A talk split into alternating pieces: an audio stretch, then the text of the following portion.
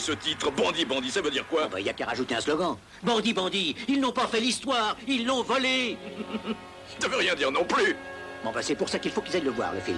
Tous. Le jeune Kevin est persuadé que son placard est un tunnel spatio-temporel depuis qu'un chevalier est venu visiter sa chambre.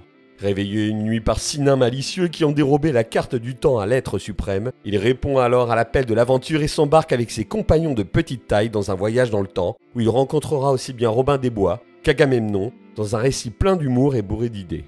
À l'instar de Fisher King, des aventures du baron de Munchausen ou encore de Brésil, le merveilleux est ici la clé pour résister à l'adversité dans notre monde cartésien. Gilliam souligne l'importance de continuer à savoir rêver dans un monde de plus en plus uniformisé qui finira par ressembler à un jeu télévisé, comme il l'annonce de façon prophétique dans la conclusion du film.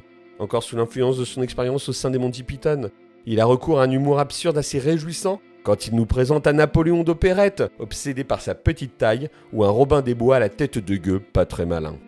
Le réalisateur de Brésil nous offre également des instants éminemment poétiques qui deviendront sa marque de fabrique, quand nos héros s'écrasent contre un mur invisible ou font face à un géant.